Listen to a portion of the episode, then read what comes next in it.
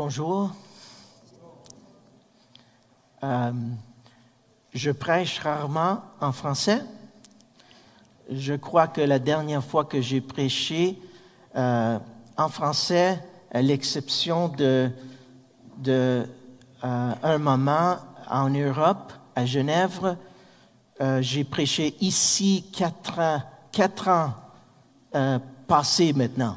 Alors, je vous demande la patience. C'est un moment de, humiliation pour moi. Grâce à Dieu, j'ai besoin de ça. Je euh, veux vous dire que c'est un, grand honneur. Je vous remercie pour euh, euh, ce moment-là et l'invitation. Et j'espère que on va s'encourager ensemble considérant la, la, mission, la mission selon notre Seigneur et Sauveur, le Seigneur Jésus-Christ. Alors, je vous invite à ouvrir euh, vos Bibles dans notre texte, Jean chapitre 20. Et je suis très content de pouvoir parler de la mission et du ministère en Italie. Euh, après euh, durant le temps qu'on va avoir ensemble de, de, demandes et questions.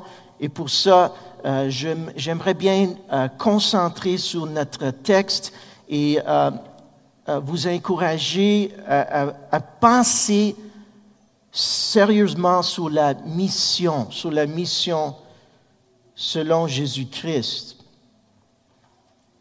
ce matin, puisque nous examinons la mission et la vocation missionnaire de l'Église à partir de notre texte, Jean 20, 21, je voudrais, c'est mon but, de vous je voudrais vous convaincre que la mission, la mission définit le chrétien.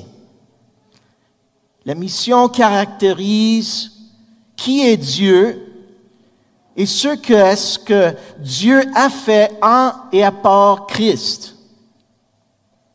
Euh, dans ces paroles, j'ai mentionné beaucoup de choses dans cette phrase, mais ce que je voudrais que vous voyez et compreniez ce matin, c'est que les missions, les missions sont enracinées, enracinées dans la mission. La mission avec euh, une grande M on peut, dire, on peut le dire comme ça.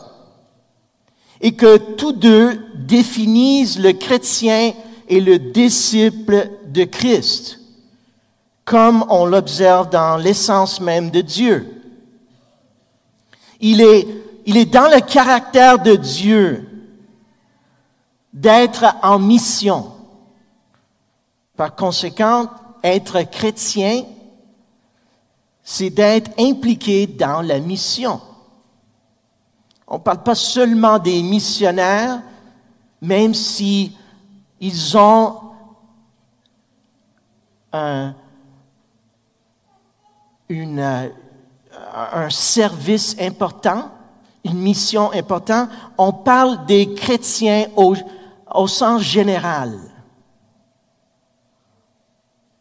C'est ce que notre texte nous enseigne principalement ce matin. La première partie, comme le Père m'a envoyé, explique que la mission est l'identité de Dieu. Le Père, le Fils et l'Esprit sont unis dans leur interaction et sont unis dans l'achèvement de la mission de Dieu.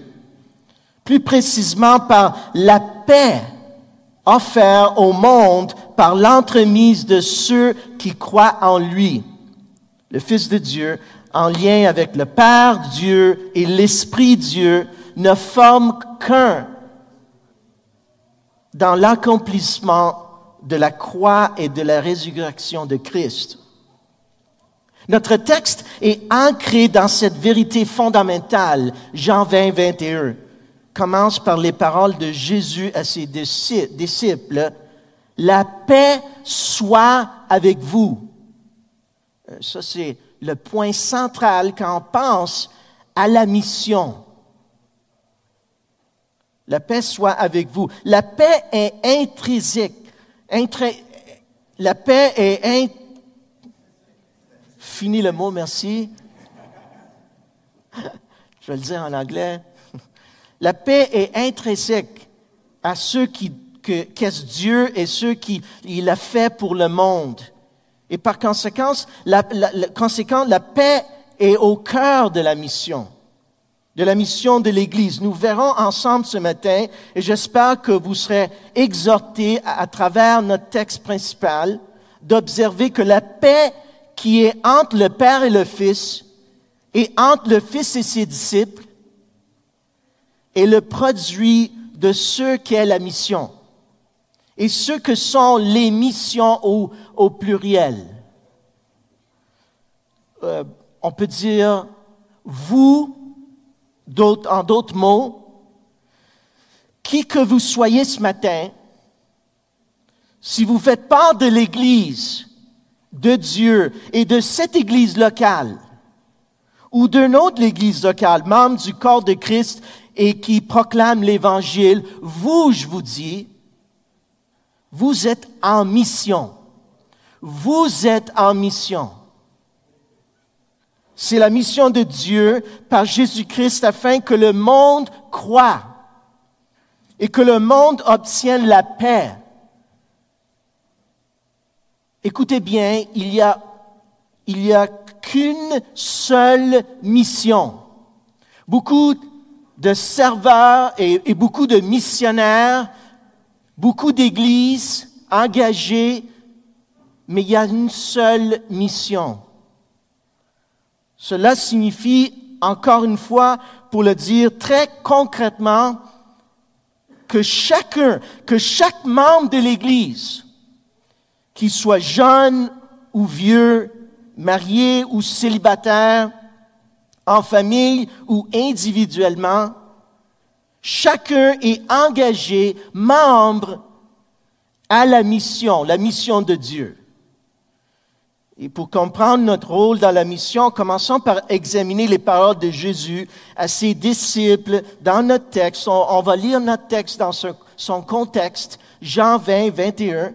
Lisons ensemble notre texte dans son contexte. Et, le contexte spécifique, c'est euh, euh, situé dans les versets de 19 à 23. Jean 20 de 19 à 23. Jean écrit, Le soir de ce jour, qui était le premier de la semaine, les portes du lieu où il se trouvaient les disciples étaient fermées à cause de la crainte qu'ils avaient des Juifs. Jésus vint, se présenta au milieu d'eux et leur dit, La paix soit avec vous. Et quand il a eu dit cela, il leur montra ses mains et son côté. Les disciples furent dans la joie en voyant le Seigneur. Jésus leur dit de nouveau, La paix soit avec vous. Comme le Père m'a envoyé, moi aussi je vous envoie. Après ces paroles, il souffla sur eux et leur dit, recevez le Saint-Esprit. Ceux à qui vous pardonnerez les péchés, ils leur seront pardonnés. Et ceux à qui vous les retendrez, ils le seront retenus. En gros, il y a trois principes que notre passage nous enseigne qui définissent le sens de la mission. Ces vérités sont très claires dans notre texte. Tout d'abord, le, premier principe renvoie à l'objectif de l'œuvre, l'objectif de l'œuvre accomplie par Jésus. Cela nous ramène à ce que veut dire la salutation que Jésus adresse à ses disciples au verset 21. La paix. La paix est l'objectif. La finalité de la mission est la paix en d'autres mots. Nous sommes porteurs de, paix. la paix de Jésus. Nous avons la paix. Et nous donnons la paix aux autres. C'est notre but lorsque nous nous efforçons de faire des disciples de toutes les nations et afin qu'elles aient la paix. Par l'œuvre achevée de Christ sur la croix, Jésus a sécurisé la paix entre Dieu et le monde. En pardonnant les péchés du monde, c'est-à-dire tous les pécheurs qui croient, cette paix est offerte et présente en abondance pour le monde et continue jusqu'au couronnement dans le dernier royaume terrestre de Dieu à, la fin des temps. Nous parlons donc d'une paix, écoutez bien, eschatologique, c'est-à-dire d'une paix qui a déjà été instaurée et réalisée maintenant grâce à la croix et à la résurrection et à l'ascension de Jésus, du Christ. Le deuxième principe concerne la méthode de l'œuvre accomplie par Jésus, d'être envoyé, d'être envoyé. Le Père a envoyé Jésus. C'est un des thèmes centraux de l'évangile de Jean, être envoyé. Jésus est l'envoyé. C'est la mission de Jésus, c'est pas notre mission. Dans d'autres mots, sans aucun ambassadeur, il n'y a pas de paix. Et par conséquent, la mission n'existe pas. Le troisième et dernier principe de notre texte est la mission de l'œuvre accomplie par Jésus. Ce dernier principe s'adresse à nous, les disciples, en pointant l'œuvre continuelle de Christ à travers ses disciples qui eux-mêmes continuent son œuvre. Il continue sa mission en lui et par lui. Les disciples réalisent et appliquent la paix de Dieu que Christ lui-même a accomplie à notre place sur la croix. À la place de tous ceux qui croient. L'œuvre est achevée, mais doit se poursuivre jusqu'à ce que Jésus revienne pour son Église. L'œuvre accomplie doit alors se poursuivre et elle se poursuit à travers nous, vous, ces disciples qui sommes des faiseurs euh, de paix. Notre passage, euh, gardons-nous le, le contexte. Notre passage s'inscrit dans l'histoire plus vaste vous connaissez toute cette histoire. Jean 20 parle de la résurrection de Jésus-Christ. C'est une grande histoire.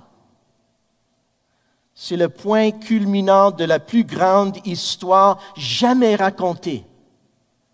Disons-le ainsi. C'est l'histoire du Fils de Dieu envoyé par Dieu le Père sur terre pour sauver ceux qui croient en lui afin qu'ils ne périssent pas mais qu'ils aient la vie éternelle. Jean 3,16. À la fin de Jean 20, Jean dira, dira essentiellement la même chose, parlant de ces miracles qui, dans l'évangile de Jean, dépeignent la divinité de Christ, décrit qui est Jésus. Jean écrit, mais ces choses ont été écrites afin que vous croyiez que Jésus est le Christ, le Fils de Dieu, et que, en croyant, vous ayez la vie en son nom. Jean 20, 31. Du début à la fin, cet évangile parle de foi, afin que tous ceux qui lisent puissent croire et ne pas périr, mais avoir la vie en son nom. La résurrection est donc le point final de ce qu'il faut croire selon Jean. Il faut croire en l'incarnation, la parole qui a été faite chair et qui a habité parmi nous, Jean 1, 14, et le Fils de l'homme dont l'heure est venue d'être glorifié, Jean 12, 23. dont la mort porte beaucoup de fruits et dont la résurrection a achevé l'œuvre en obtenant la paix. Jean 20, 19, 21, 26.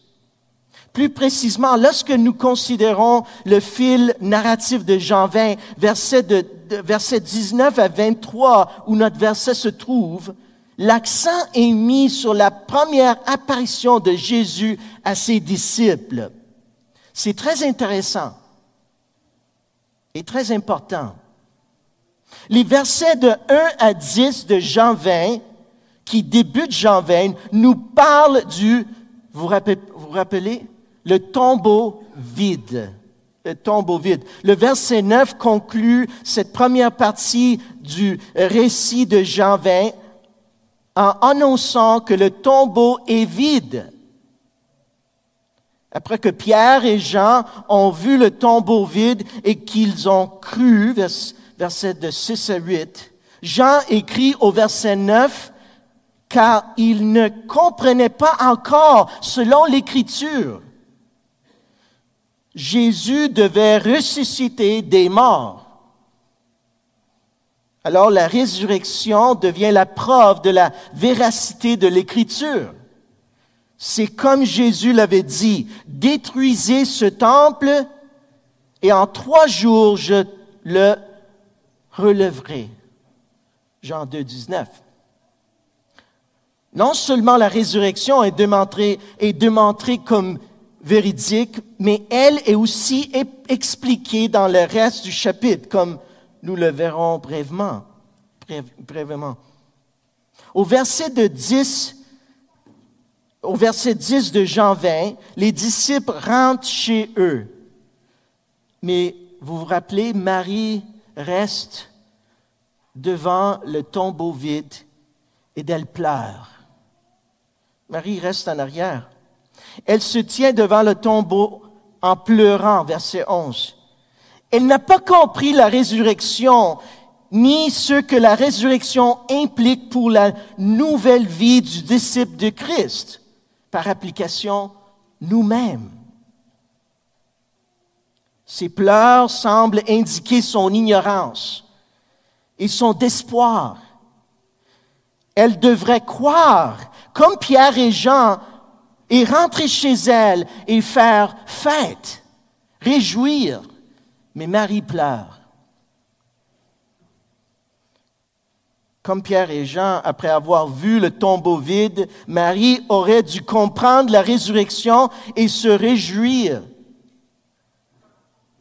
Tout comme le feront bientôt les disciples lorsque Jésus leur apparaîtra. Verset 20. Au lieu de cela, Marie reste dans l'obscurité. Les, anges essayent d'aider Marie au verset 13. Femme, pourquoi pleures-tu?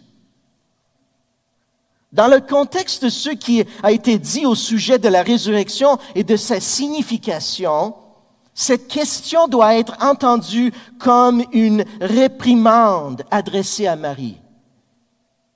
En d'autres mots, femme, tu ne devrais pas pleurer, mais te réjouir. Marie est cependant très franche et directe dans son explication de la raison pour laquelle elle pleure parce qu'ils ont enlevé mon Seigneur et je ne sais où ils ont, ils, ils l'ont mis. Ils ont mis, dit-elle au verset 13. Jésus lui-même, maintenant ressuscité, apparaît. Il se tient derrière elle. Il lui pose la même question, la deuxième fois. Femme, pourquoi pleures-tu? C'est une deuxième réprimande, cette fois de la part de Jésus lui-même. N'a-t-elle pas compris ce que Jésus leur a dit? N'a-t-elle pas entendu ou lu? N'a-t-elle pas cru? Si elle avait cru, elle se réjouirait, elle ne pleurait pas. Jésus enfonce le clou avec une autre question. Qui cherchez-vous, verset 15? La question va un peu plus loin. Elle relève la compréhension que Marie a de Jésus, le Messie et Fils de Dieu. Elle est aveuglée. Elle est aveuglée de l'importance de la venue de Jésus en tant qu'envoyé de Dieu. Elle ne voit pas la mission. Elle se, préoccupe, préoccupe de son propre confort puisqu'elle avait été avec Jésus physiquement à ses côtés, elle se sentait à l'aise avec lui. Cependant, Marie n'expérimente pas la paix de Dieu. Jésus, l'envoyé du Père, qui réalise et accomplit la mission de paix qui lui a été donnée. Comme les prophètes de l'Ancien Testament, la loi, les écrits et les prophètes l'avaient annoncé. Marie, on peut dire, écoutez bien, a une compréhension limitée de sa foi et de la signification de la foi. Elle a une compréhension très limitée de qui est Jésus et de la raison de sa venue.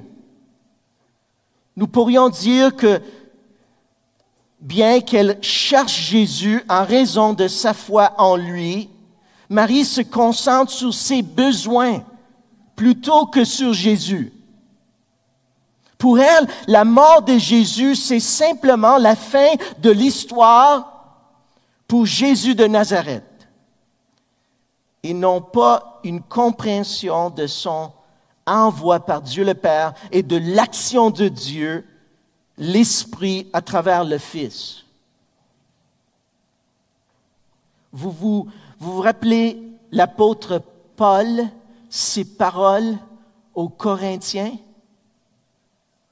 Nous nous rappelons que Paul dit dans son argumentation sur la résurrection et sa, euh, signification en 1 Corinthiens 15, écoutez, Paul dit, si le Christ n'est pas ressuscité, notre prédication est donc vaine et votre foi aussi est vaine.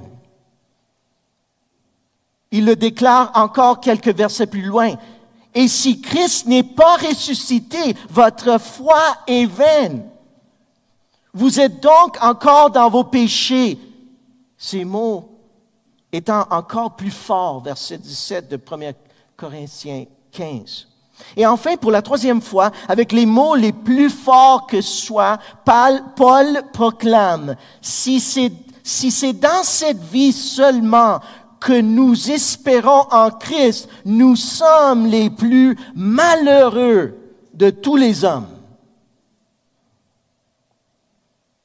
Vous me dites ce matin, qu'est-ce que ça veut dire? Qu'est-ce que tu es en train de nous dire?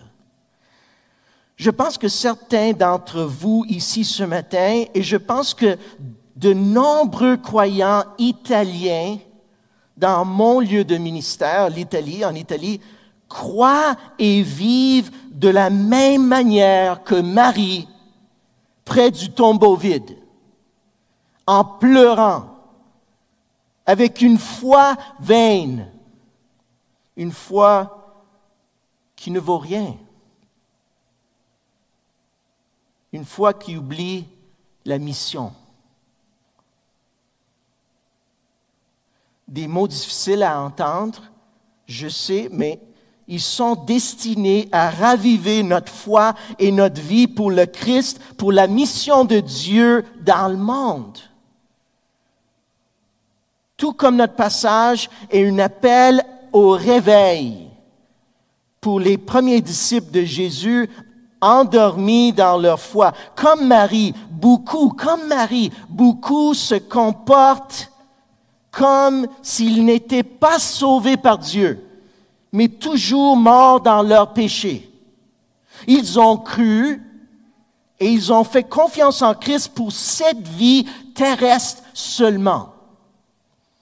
Et par conséquent, ils sont à plaindre. Tout comme vous, si vous vivez votre vie chrétienne d'une manière limitée, petite, vaine, sans aucune valeur, si vous vous limitez à vivre une tradition, vous vivez un évangile comme si Christ n'est jamais ressuscité.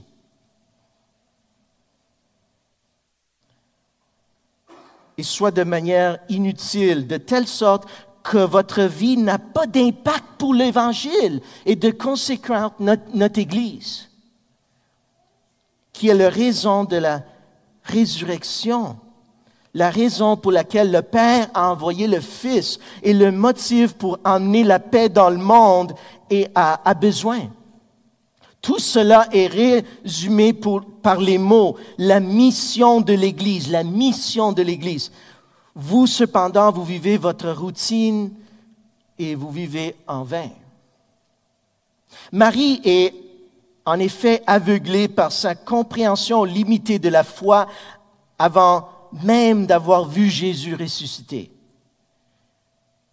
Jean continue, elle pense que Jésus est le jardinier. Elle cherche le cœur de Jésus. Jésus doit expliquer à Marie de nouveau que c'est un jour nouveau. C'est un jour nouveau. Il y a une nouvelle puissance à partir de la résurrection, à partir de la croix et de la paix accomplie et maintenant réalisée. Les disciples sont appelés à la mission. Écoutez bien, pas les missionnaires, pas les missionnaires, comme moi-même en Italie ou d'autres missionnaires que vous avez euh, dans votre Église ici. Ce, sont les disciples qui sont appelés à la mission. Les disciples sont appelés à la mission. Il n'y a pas de distinction. Tous les disciples sont appelés et mandatés en vertu du fait qu'ils sont des disciples. Il ne s'agit pas d'un appel destiné uniquement aux missionnaires. On dit de nouveau le Seigneur ressuscité en raison de son œuvre accomplie sur la croix, ordonne à tous ceux qui croient en lui de partir en mission, de servir le Seigneur, même ici à Montréal, même ici dans l'Église Emmanuel, selon une mission. Une mission. C'est pourquoi nous l'appelons le grand mandat. Le grand mandat, c'est pour tous les disciples. Pas seulement pour les pasteurs qui sont préparés à, la prédication, pas seulement, pour, euh, de nouveau, je, répète, les missionnaires ou les experts dans notre milieu, mais pour tous les disciples, jeunes, adultes et les anciens. Cela nous amène au contexte immédiat de notre passage, en 20, de 19 à 23. Tous les disciples doivent être au courant de ce nouveau lien avec Christ et que ce que est-ce que cela implique pour eux? Au verset 19, les disciples, bien qu'ayant compris la signification de la résurrection après avoir vu le tombeau vide, vivent toujours dans la peur. Ils craignent pour leur vie et restent donc cachés, embarrés dans le lieu où ils se trouvent, comme s'ils étaient eux-mêmes physiquement pris au piège. Jean écrit qu'au soir du premier jour, les disciples se trouvent derrière des portes fermées à cause de la crainte qu'ils avaient des Juifs.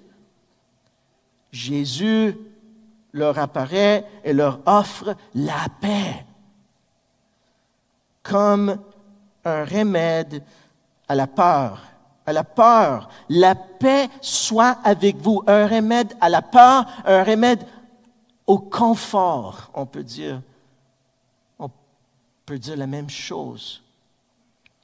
Peur, confort, confort d'une petite foi. Vous avez la paix. Vous avez ma paix. Allez-y. Allez-y. Alors, du contexte, on peut, on peut euh, brièvement considérer notre trois principes de Jean 20, 21. L'objectif de l'œuvre accomplie par Jésus. L'objectif, l'objectif, premièrement, de l'œuvre accomplie par Jésus. Il ne s'agit pas seulement d'une salutation juive. La paix soit avec vous, verset 21. La paix est une sémantique qui provient de l'Ancien Testament, mais c'est à travers les paroles de Jésus à ses disciples dans l'Évangile de Jean que nous comprenons enfin sa vraie signification. La paix à laquelle Jésus fait référence est liée à son départ vers le Père. Euh, il y a beaucoup d'histoires ici qui regardent euh, Jésus qui quitte les disciples pour aller chez le Père.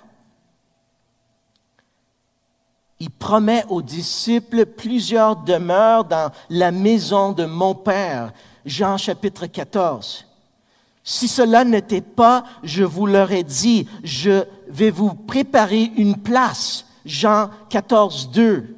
En Jean 14, 3, il répéterait la même vérité. Et lorsque je m'en serai allé, et que je vous aurai préparé une place, je reviendrai et je vous prendrai avec moi afin que là où je suis, vous y soyez aussi. Son départ vers le Père signifie la venue d'un autre consolateur qui serait avec eux pour toujours, Jean 14, 16. Cette haute aide, c'est l'esprit de vérité que le monde ne peut, ne peut recevoir parce que le monde ne le voit pas et ne le connaît pas. Mais ce consolateur, les disciples le connaissent parce qu'il demeure avec eux et qu'il sera en eux. La puissance de le Saint-Esprit, Jésus qui demeure, demeure en nous, les disciples qui croient. C'est à ce moment-là que Jésus introduit le concept de la paix. Je vous laisse la paix. Je vous donne ma paix. Allez-y par implication. Ce nouveau sentiment, une nouvelle étape pour les disciples, c'est l'inauguration et l'aube d'une ère nouvelle, une relation avec Dieu par Christ, jusqu'à présent a été prophétisée et entendue, attendue mais n'a pas été vécu. Aujourd'hui, nous, on le vive. La promesse est celle d'être gardé par, Dieu. Écoutez, c'est la promesse de sa présence avec nous toujours, n'importe quelle circonstance. Pour le but, pour le but, pas de vivre dans notre confort, pour le but de la mission. Avoir un impact pour l'Évangile. Je suis avec vous. Pas de peur. Allez-y. Prêchez l'Évangile à tout le monde. Ici, reste du pays, outre-mer.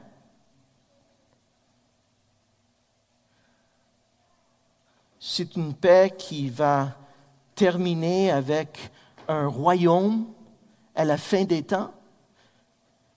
Les prophètes parlent d'un royaume où Jésus sera le roi sur la terre et la paix sera pour tout le temps. Paix parfaite, complète.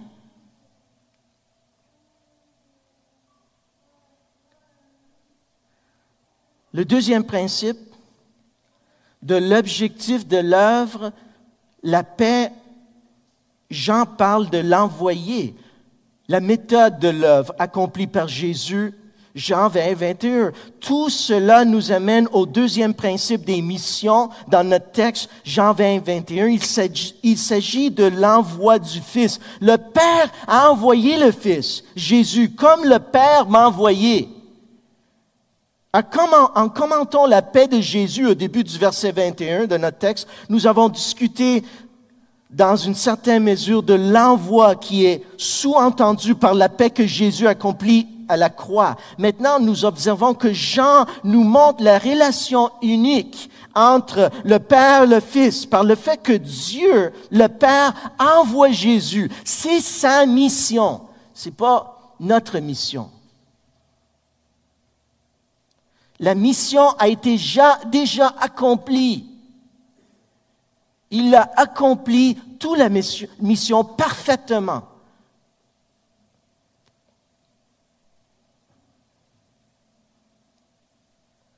Premièrement, Jésus obéit au Père et la mission que donne le Père au Fils. Il s'agit d'une obéissance à l'œuvre du Père que seul le Fils pouvait accomplir. C'est sa mission, c'est sa croix, son sacrifice. En, fait, on parle de l'envoi comme s'il avait déjà eu lieu. Le Père a envoyé Jésus. Il y a un aspect passé à l'envoi. La mission du Fils selon le Père a été accomplie. Le Père a approuvé les résultats de la mission, les résultats de pan du Père, de Dieu. Deuxièmement, la mission remarquée appartient au Fils. C'est, ce n'est pas la nôtre. Elle est entre le Fils et le Père. Le Fils est égal à Dieu. Le Fils est Dieu. Le Fils fait ce que le Père fait sans rien faire de lui-même. Le Père a donné tout jugement au Fils et tout, toute vie au Fils. Le Père a donné au Fils toute autorité autorité. Le Fils est glorifié dans le Père sur la terre, ayant accompli son œuvre, celle de donner la vie éternelle à ceux qui croient. La puissance est dans le Fils et dans la croix, à travers le Saint-Esprit qui demeure dans nous. Cette injonction entre le Père et le Fils est quelque chose d'unique à la Trinité. Les disciples et plus tard l'Église sont simplement des acteurs en périphérie qui sont appelés à participer au plan originel du Père, sans avoir aucun mot à, redire sur la décision de Dieu de choisir l'envoi comme moyen d'accomplir la mission.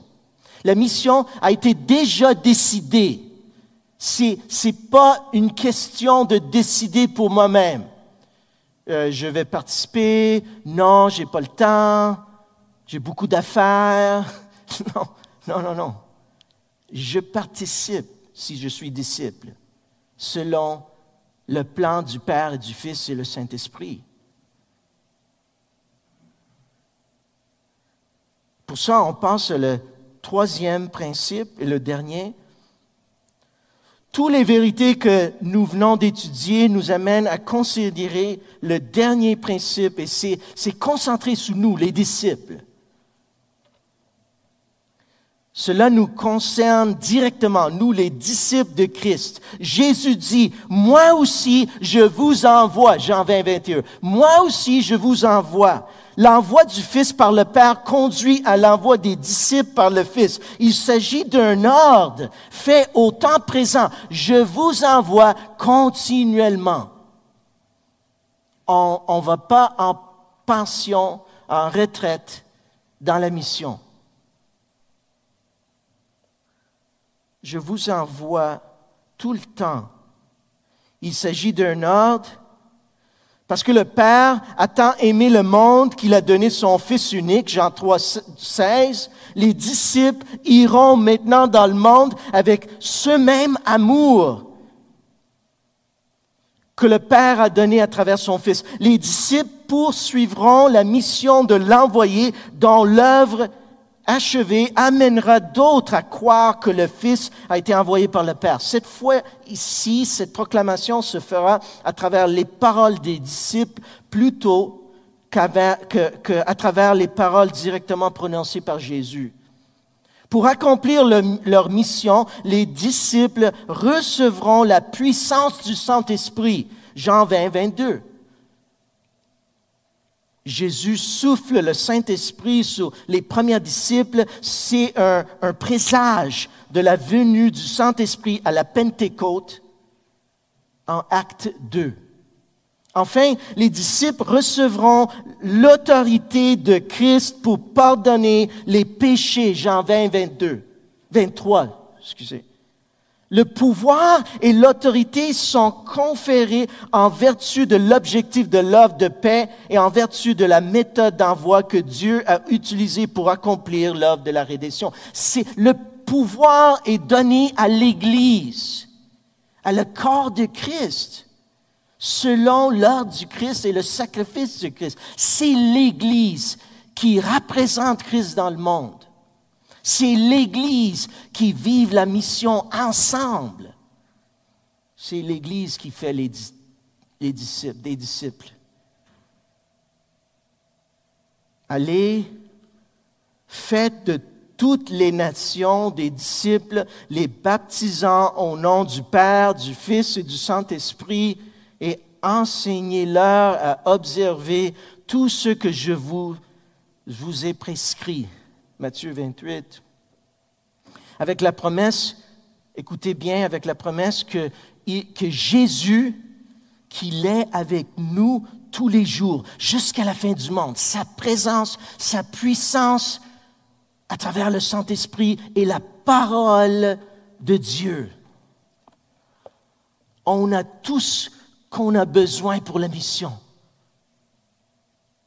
Alors, on peut arriver comme euh, mise en application. Voici quelques suggestions d'application. Avant tout, rappelez-vous, vous êtes un disciple. Vous êtes un disciple. Nous sommes des disciples. Et donc, vous faites partie de la mission achevée par le Père au travers du Fils. Vous n'avez pas à trouver cette mission. On ne la cherche pas. On l'a déjà en nous, au travers la parole.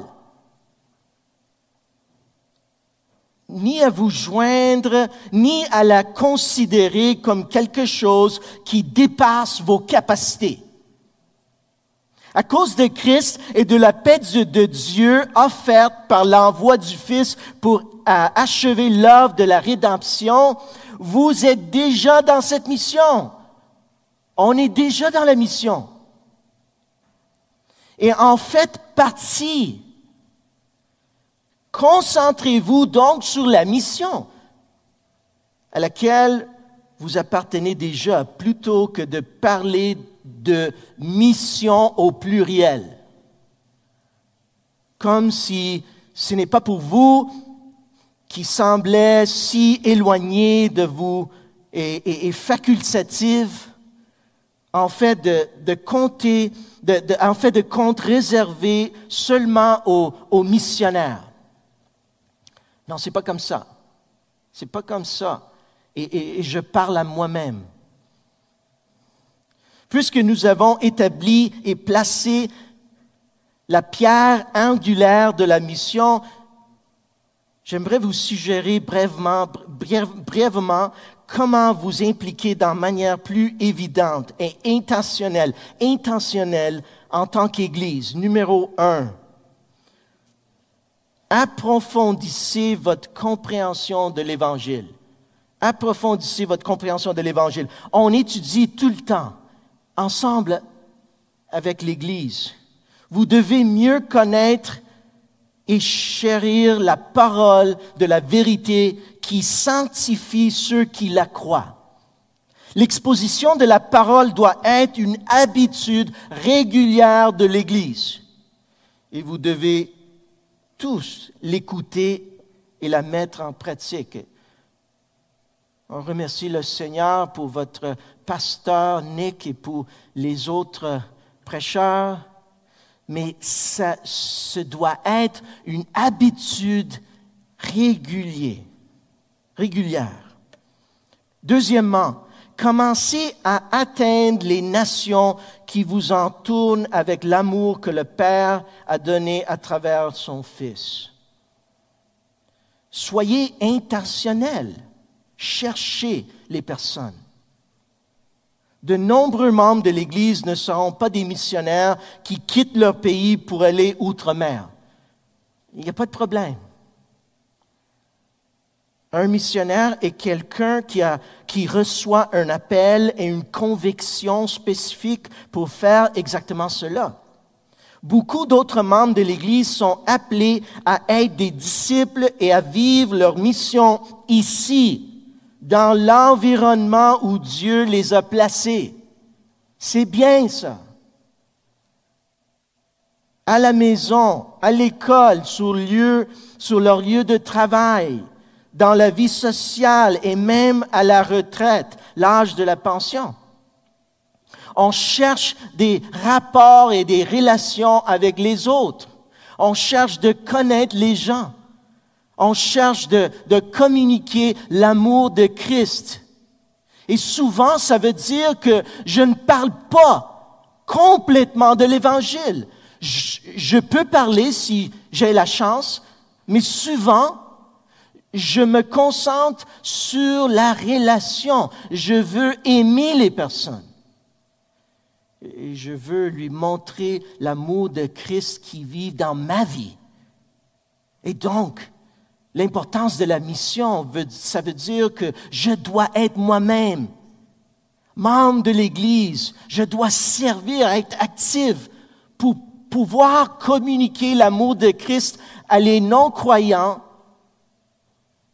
qui sont dehors. Chaque lieu, chaque lieu que Dieu nous a placé est un espace sacré dans le cadre de la volonté de Dieu et de la sanctification. En d'autres termes, à l'exception du péché délibéré qu'il vous, faut, qu'il faut vous éviter, chaque environnement de votre vie est une aire de mission qui devient réellement un terrain de, mission lorsque vous l'accomplissez, vous accomplissez votre appel. Soyez, soyez intentionnel dans votre entourage et étape de vie. Troisièmement, soyez créatif. Soyez créatif pour atteindre ceux qui vous entourent. Soyez à l'œuvre pour aimer constamment votre communauté avec autant d'initiatives possibles qui profiteront ceux qui vous entourent. Aimez votre communauté. En d'autres termes, vous devez être sur le terrain. Vous ne pouvez pas vivre en tant que disciple de Christ dans votre maison ou seulement de la maison à l'église, de l'église à la maison. Non. Aimez les gens, aimez les gens. Et soyez disponibles pour faire connaissance avec les plus grands nombres de personnes possibles jusqu'à nouer de bonnes relations d'amitié avec elles. S'ils croient ou s'ils ne croient pas, continuez à aimer eux. Montrez-lui la grâce de Dieu, la grâce qui vous a sauvé.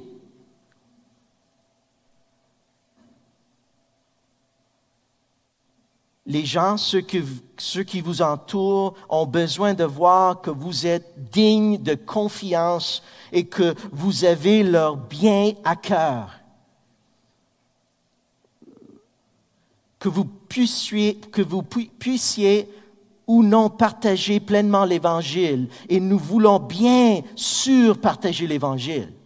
Vous devez être cette personne pour ceux qui vous entourent. C'était la vie de Jésus. Il faisait plaisir aux hommes et à Dieu. Elle part et elle monte. Elle monte. Quartièrement, enfin, établissez des partenariats avec d'autres églises autour de vous pour atteindre le monde qui nous entoure. Associez-vous à, d'autres croyants individuellement si, si vous le pouvez faire dans le cadre des projets d'évangélisation ou associez-vous officiellement en tant que cœur locaux de Christ ayant comme objectif d'atteindre les non-croyants. Nous devons nous unir autant que possible, autant que possible, et dans les sphères où c'est possible. Et euh, je pourrais euh, terminer avec une autre application. Et, comme aujourd'hui, c'est magnifique. Et je vous remercie pour l'invitation et pour votre cœur euh, au monde des missionnaires. Aidez les missionnaires pas seulement en Italie, mais tous les missionnaires que vous, vous avez. Allez les visiter. Informez-vous sur leur vie, leur contexte de ministère. Si vous avez des missionnaires dans votre cœur, aidez-eux, priez pour eux. Euh,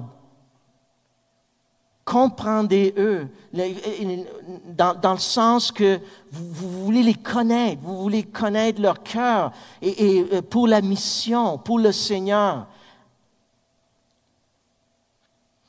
Que Dieu en Christ soit notre grâce et notre guide. Merci pour votre patience. Prions. Seigneur Jésus, on te remercie surtout pour ton sacrifice sur la croix qui nous, a donné la paix. Et on te prie, Seigneur, qu'avec cette paix-là, on peut, Seigneur, Seigneur, te servir et être en mission active. Je prie ça surtout pour l'Église Emmanuel. Dans le nom de Jésus, on prie. Amen.